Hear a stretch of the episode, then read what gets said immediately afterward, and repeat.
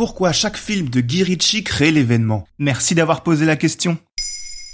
À l'occasion de la sortie au cinéma d'un homme en colère, la nouvelle réalisation de Guy Ritchie avec Jason Statham, nous nous sommes dit qu'il serait intéressant d'évoquer avec vous ce réalisateur culte qui a très vite fait parler de lui. Très vite, c'est-à-dire Dès son premier film, pour être exact, le fameux Arnaque, Crime et Botanique, Guy Ritchie a su susciter l'intérêt et forcer l'admiration. Dans ce film, qui raconte l'histoire de quatre amis vivant de braquage à Londres, on remarque chez le réalisateur britannique une capacité à mettre en scène la violence avec un certain cynisme. Très vite, les louanges tombent, beaucoup le comparant même à un certain Quentin Tarantino. Un film qui, au-delà d'être un succès critique et populaire, remporte de nombreuses récompenses, dont le prestigieux prix Edgar Allan Poe du meilleur scénario. Et que s'est-il passé après ça? En étant autant remarqué pour un premier film, un réalisateur passe très vite dans la cour des grands et Guy Ritchie ne dérogea pas à la règle. Il fallait donc confirmer ce succès avec un deuxième film attendu comme le Messie. Ce long métrage, ce fut Snatch, Tu braques ou tu raques, avec un premier fait d'armes majeur, la présence de Brad Pitt au casting.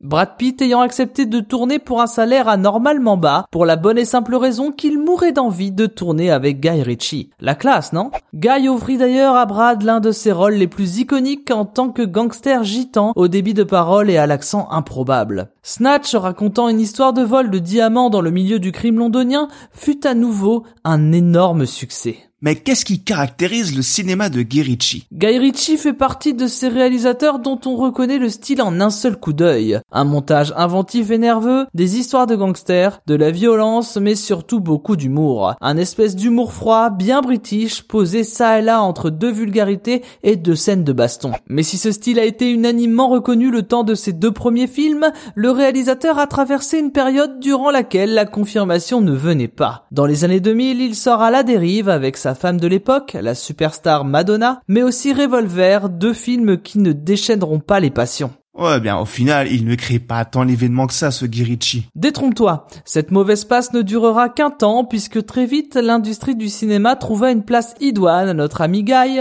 celle de réalisateur de blockbuster. Le style qui fit tant parler de lui à l'aube des années 2000 dans ses films au budget limité fut mis à profit de grosses productions au style bien varié. Un film d'espionnage déjanté avec agents très spéciaux Code Uncle, ses adaptations très personnelles de Sherlock Holmes, un film d'aventure légendaire avec la légende du roi Arthur, une adaptation de Disney avec sa réinterprétation en live action d'Aladdin, pour enfin revenir à ses premiers amours en mettant en scène un baron de la drogue londonien dans la plus pure tradition de ses débuts, mais en version blockbuster avec son film The Gentleman. Avec sa nouvelle réalisation Un homme en colère, racontant l'histoire d'un transporteur de fonds sujet à des braquages, Guy Ritchie entre donc cette année dans sa quatrième décennie de cinéma avec un film reflétant bien les différentes facettes de ce réalisateur Maintenant, vous savez. Merci d'avoir posé la question. En moins de 3 minutes, nous répondons à votre question. Que voulez-vous savoir? Posez vos questions en commentaire sur les plateformes audio et sur le compte Twitter de Maintenant, vous savez.